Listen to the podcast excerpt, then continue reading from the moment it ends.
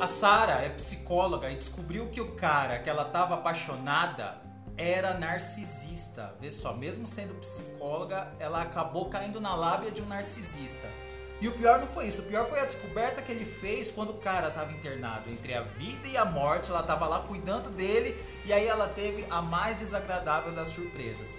O que, que você faria no lugar dela?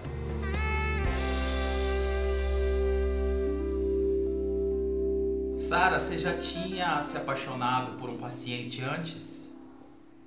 Jamais. Eu sempre eu sempre fui muito profissional e, na verdade, enquanto ele era meu paciente, eu não tive nenhum interesse a mais nele, não. Como é que aconteceu isso? Então, ele veio até mim para solicitar um relatório para uma cirurgia. Então, eu tive apenas alguns encontros com ele no foco de, de avaliá-lo né, para essa cirurgia. Em três sessões, eu vi que ele estava apto, dei o relatório e aí ele desapareceu. E aí, acho que lá para a terceira sessão, depois que ele voltou, ele me, me perguntou se nós poderíamos ser amigos. E aí eu expliquei que não, que ou eu sou psicóloga da pessoa ou eu sou amiga, não dá para ser as duas coisas.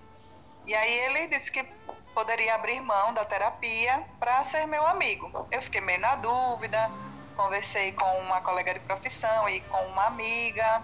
E aí eu cheguei à conclusão que tudo bem, eu ia dar essa chance de termos uma amizade. E aí, da segunda vez que nós saímos, aí a gente acabou ficando e passamos a ficar com frequência e ele começou a dizer que a gente estava namorando. Mas né? quando você via é. ele antes, nessas três primeiras vezes, você nunca tinha visto ele com os outros olhos, mas ou já? Não. Tá. Não tinha visto com outros olhos, não. Realmente era uma relação totalmente profissional. Ele que depois me falou que já tinha me visto com outros olhos, mas eu realmente só o via como um paciente, não tinha interesse algum.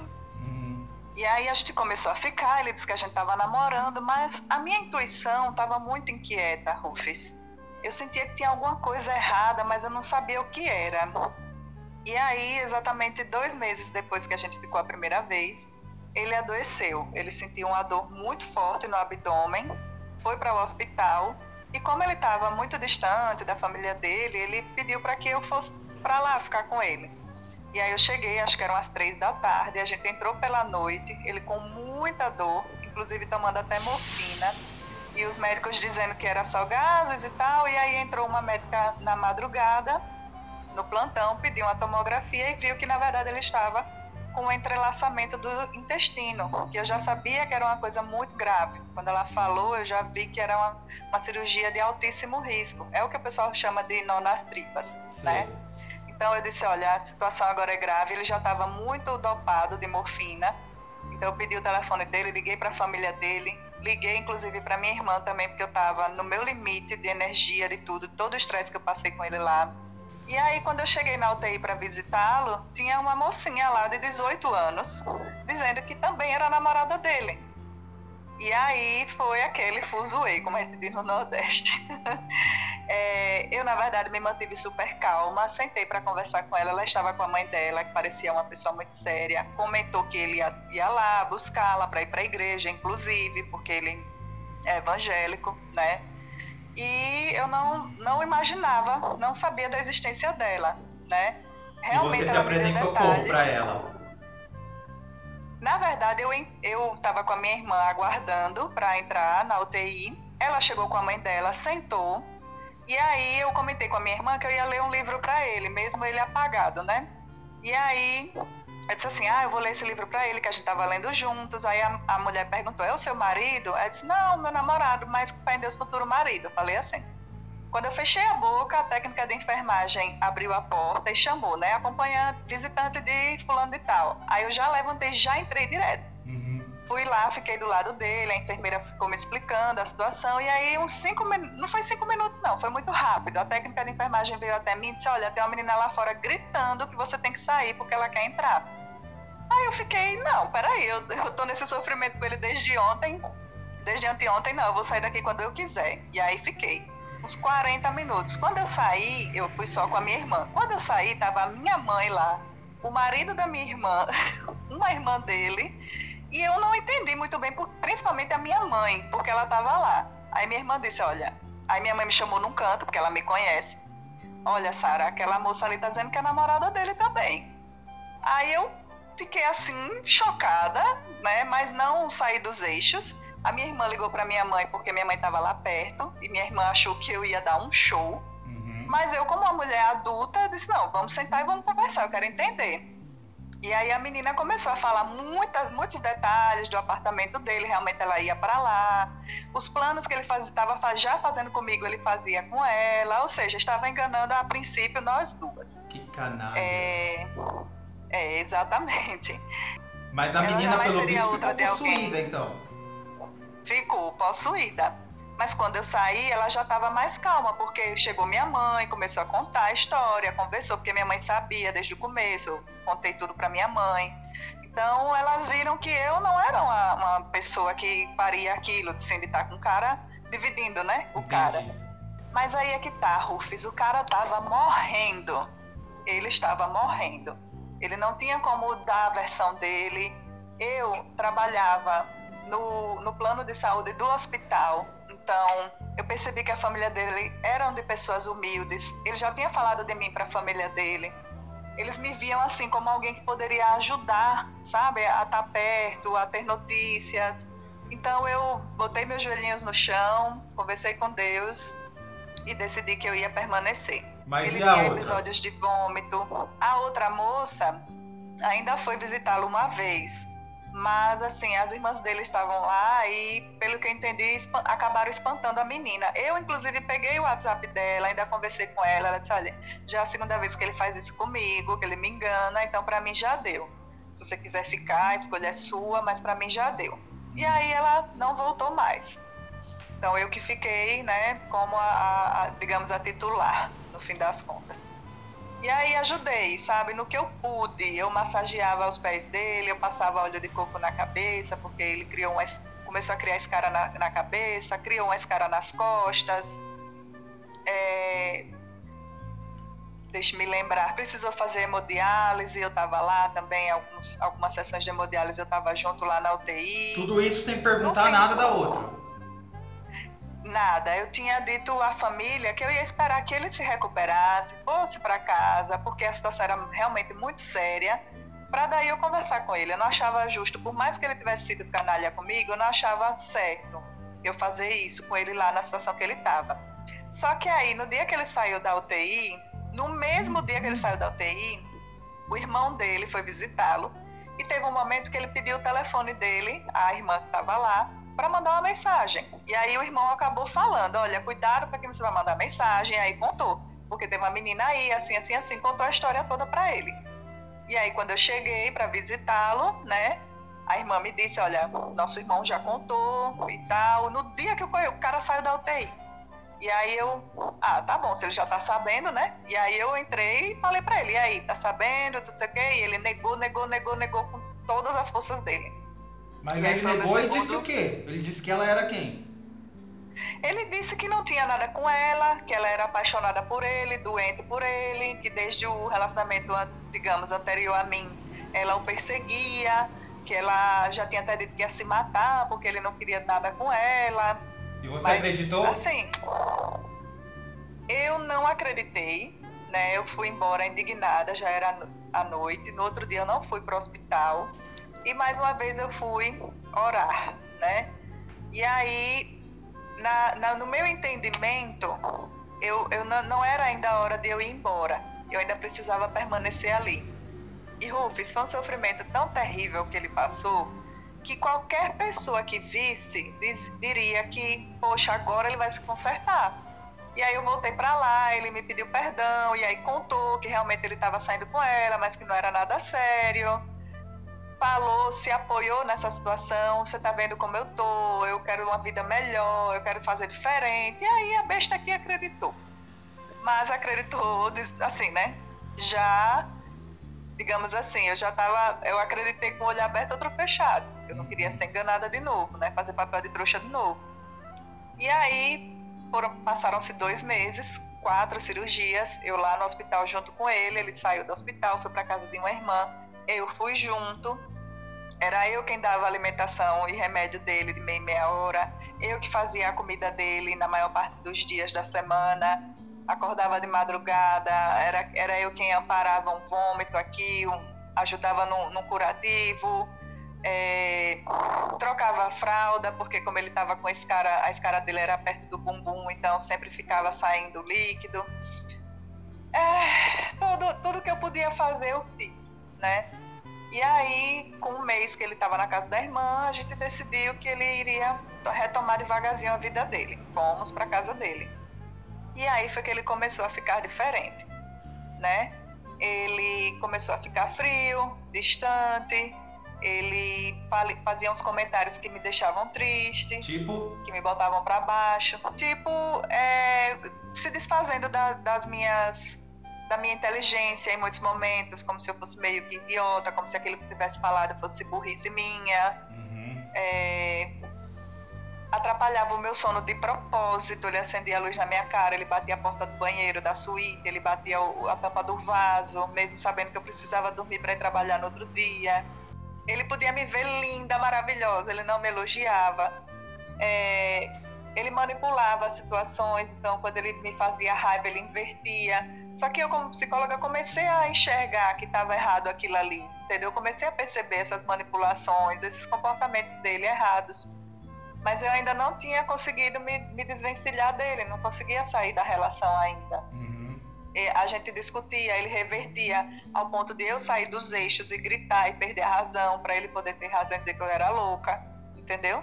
E eu não entendia, poxa, cuidei tanto desse cara, perdoei traição, segui com ele e por que ele está fazendo isso comigo? Eu não entendia por que aquilo estava acontecendo. E aí a última semana é que foi fatal, a última semana que nós estávamos juntos, né? Na quinta-feira a gente viajou para Salvador para pegar um, um, um carro que ele trabalhava vendendo carros. E aí na volta ele me propôs que a gente fosse morar fora do país, que a gente poderia fazer uma união estável dentro de alguns meses para poder tirar meu visto, já que ele já tinha visto, poderia ajudar nisso. E eu disse, ah, que fofinho, tal, ok. Mas a minha intuição, Rufus, bate nessa tecla, não me deixava em paz. E aí eu percebi que ele tinha atendido uma ligação e tinha botado o celular no meio das pernas, coisa que não, não aconteceu o dia inteiro. Eu disse, aí tem uma ligação dele, recebeu uma mensagem. E aí eu disse, aí tem. Quando ele deu bobeira, eu peguei o telefone dele e vi que na terça-feira ele tinha mandado uma mensagem para uma garota de programa de 18 anos e ela só foi responder na quinta-feira, naquele momento que eu estava com ele. E ela respondeu e aí, as informações, valor, o que, que ela faz, blá blá blá.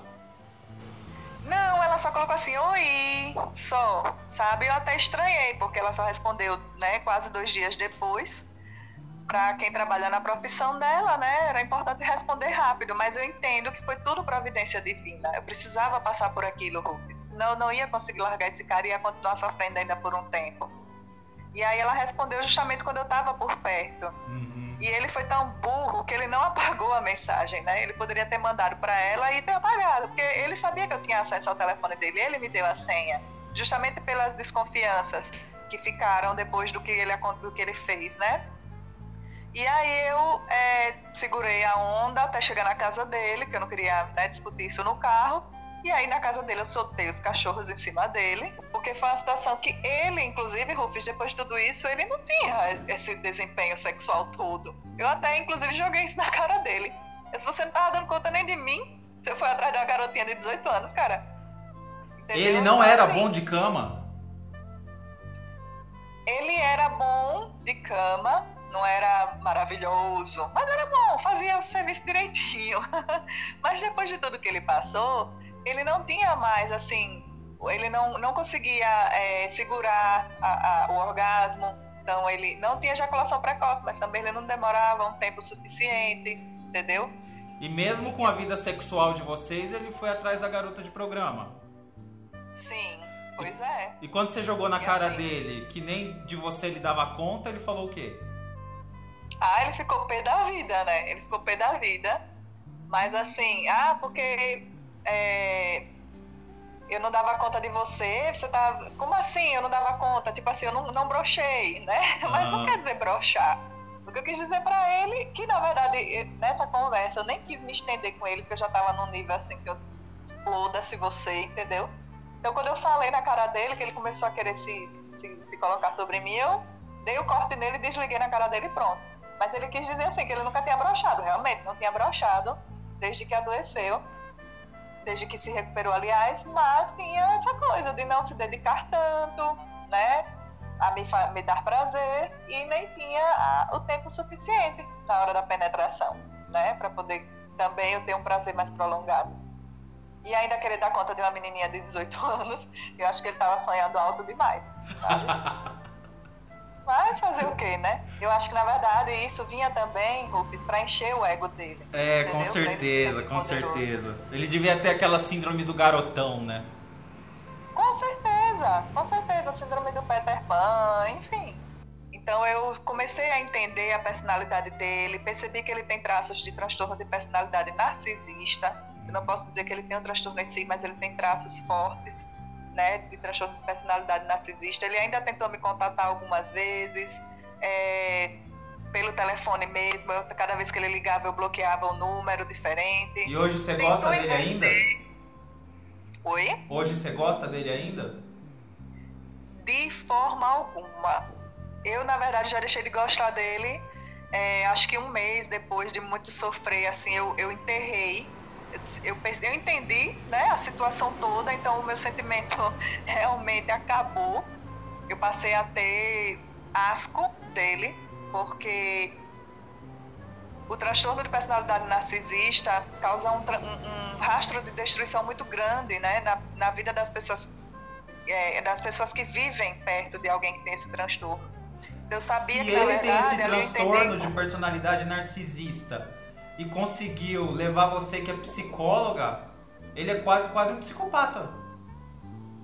Sim.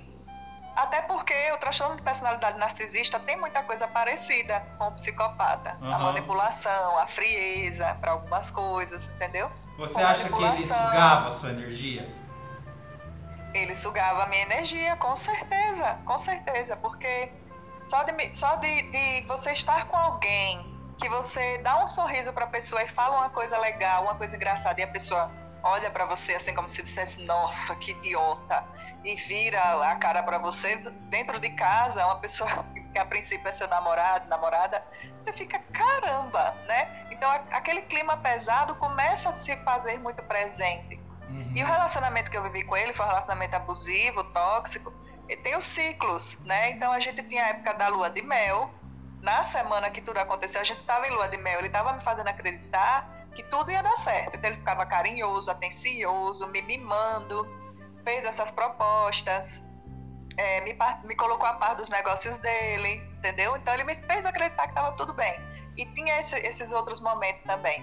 Ele me fazia me sentir muito bem, depois ele gerava um ponto de tensão, ele fazia alguma situação acontecer para que a gente acabasse brigando e às vezes me levando até o meu limite mesmo. E aí depois as coisas se acalmavam e aí vinha de novo a lua de mel, ficava nesse ciclo, que é um ciclo que infelizmente vicia o nosso cérebro. Eu maternei esse homem, sabe? Eu comecei a me sentir mãe dele até certo ponto, porque eu entrei muito no papel de cuidadora desde o hospital. Eu me sentia responsável por ele, pelo bem-estar dele, pela melhora dele entendeu? E muitas nós mulheres fazemos isso também, com os maridos, namorados, enfim. E isso me prendeu muito. Eu me sentia, eu depois eu fui perceber isso, né? Na hora eu não via, era inconsciente meu. E, e aí eu percebi, poxa, eu maternei esse cara. Eu me senti, digamos assim, a responsável pela sobrevivência dele. Então ele me levou mesmo. Infelizmente eu, eu ceguei mas é o que eu te falei, a minha intuição sempre me avisando que tem algo de errado. Mas depois também eu entendi que eu tinha que passar por aquilo, porque, como eu disse, foi o momento mais transformador da minha vida. O que, que você diria para Sara de um tempo atrás que estava nas mãos de um narcisista? Se você pudesse encontrar com ela hoje, falar, mulher, você falaria o que para ela? Nossa, eu ia dar um sacode nela, sabe? Eu ia dizer, sua intuição tá certa ouça, a sua intuição está dizendo para fugir disso, corra disso, mesmo que você não entenda agora, uma hora você vai entender. Porque o que me fez ficar, que fez aquela Sara ficar, era que tinha um incômodo, mas ela não conseguia ligar os pontos, ela não conseguia fechar é, o, o, o, o mapa, né, traçar o mapa. Mas eu iria dizer, olha, a sua intenção está certa, tem uma coisa errada com ele, sim. Você não merece esse desgaste. Então, tome o rumo na sua vida. Você é uma mulher independente, volte para o seu apartamento, volte para a sua vida, que você não vai se arrepender de fugir disso. Quando eu chorava e me desesperava, minha mãe dizia: Minha filha, você passou na prova, Deus vai te mandar uma pessoa que você merece. E Rufus, hoje eu tenho um marido maravilhoso.